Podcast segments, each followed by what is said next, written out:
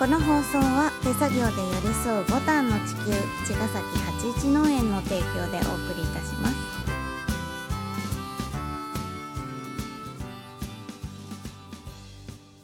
皆さんこんばんは八一農園園長ゆうですこんばんは、ファーマーアキラです。八一オーガニックラジオ、本日もよろしくお願いいたします。お願いしますはい。えっと、昨日のお話のね、うんえっと、クラウドファンディングとかの内容で。うん去年っていう話をずっとひたすらしてたんだけど、あれね、一昨年の間違いでしたね。そうだよねそう、2020年の話だったんだよね。そううん、去年はついこの間この間だったからね。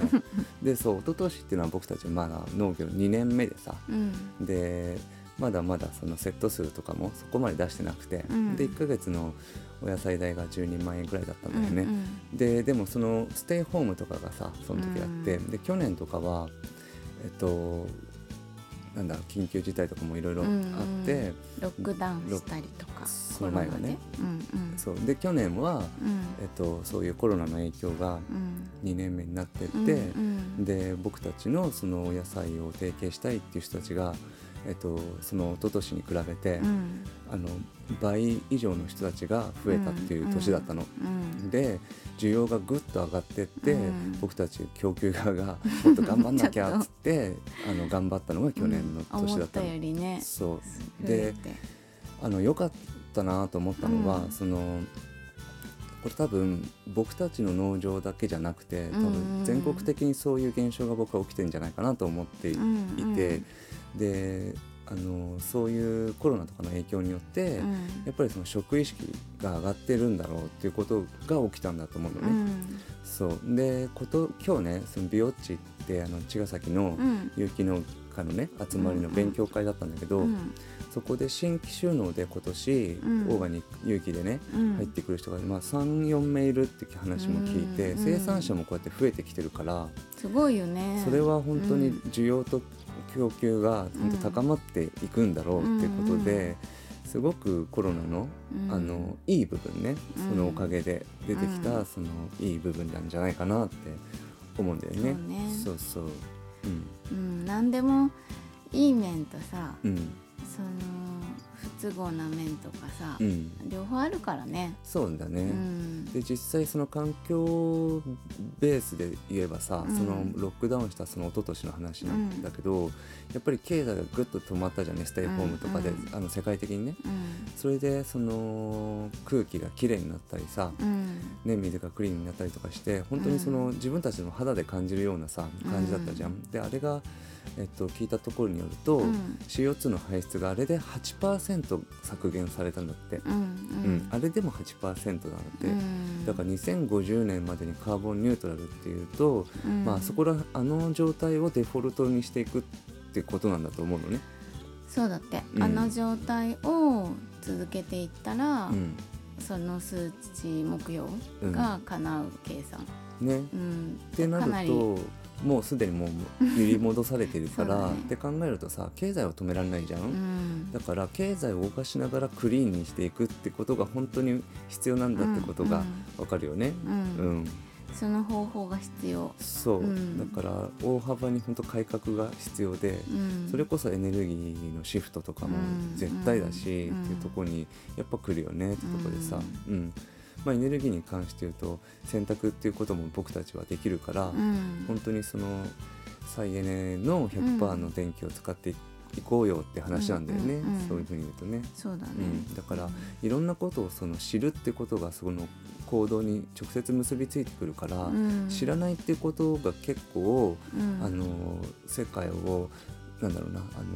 進められないっていうかあの、ううんん足止め足踏みしちゃってるん。じゃないかなと思って、うんまあ、そういうのもあってまだまだ僕たち自身が自分がね、うん。まだまだ知るべきこといっぱいあるなっていうところでそね。その何回も言うけどさ、うん。そのアップサイクル大学うん。であのいろんなことを僕はまだまだ自分に学んでいきたいなと思っていて、うん。でもこれ僕だけの話だったら世界は変わらないから、うん。いろんな人たちがその情報を能動的に取りに行くっていうことが本当必要な、じゃないかなと思うのね。うん。なので一緒に僕あの学んでくれる人っていうか、ううんんあの一緒に大学通う人を募集してます。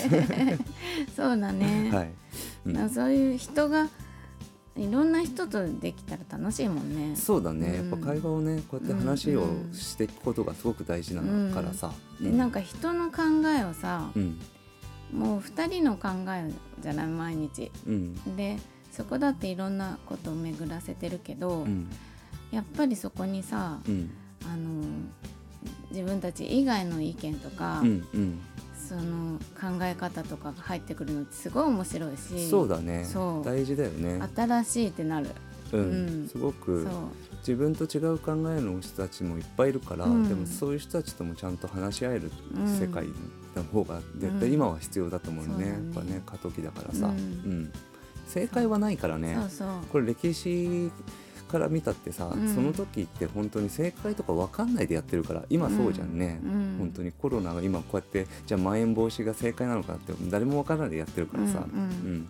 その中で不確実な中でさ、うん。もがいてるわけだけど、ううんん。でもそこは本当に何が正しいかっていうことじゃなくて、うん。自分たちがどういう情報を取って、うん。ほんで自分がそのこうこうじゃないかっていう本当に思えることをうん。選択していくってことの連続なんだと思うんだよね。ううん。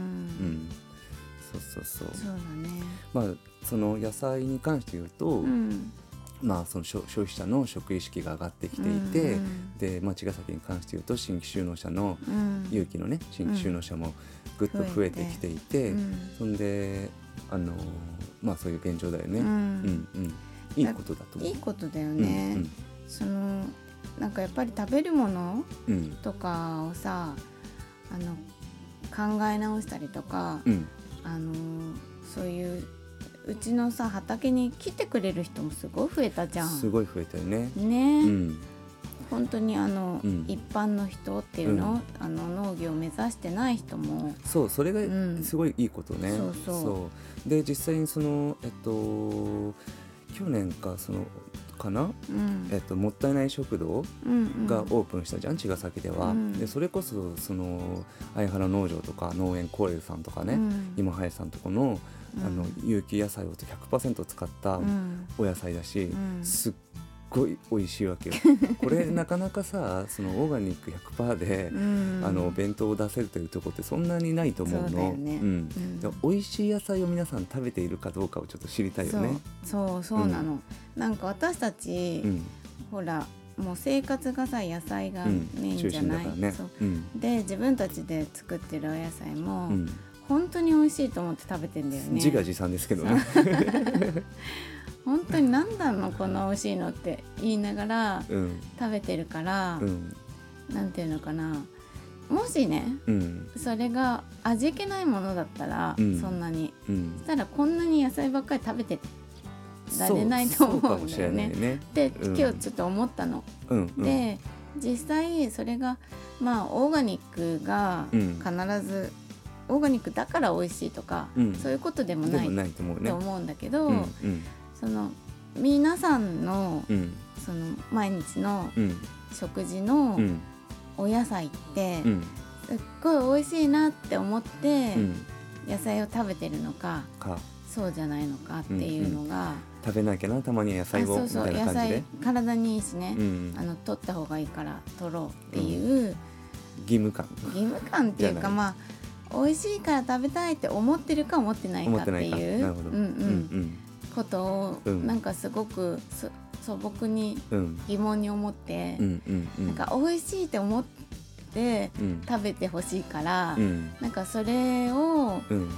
あの当たり前にうん。なったらいいなと思ってて確かに。そう。うん。だから現状どうなのかちょっと知りたくてなるほど。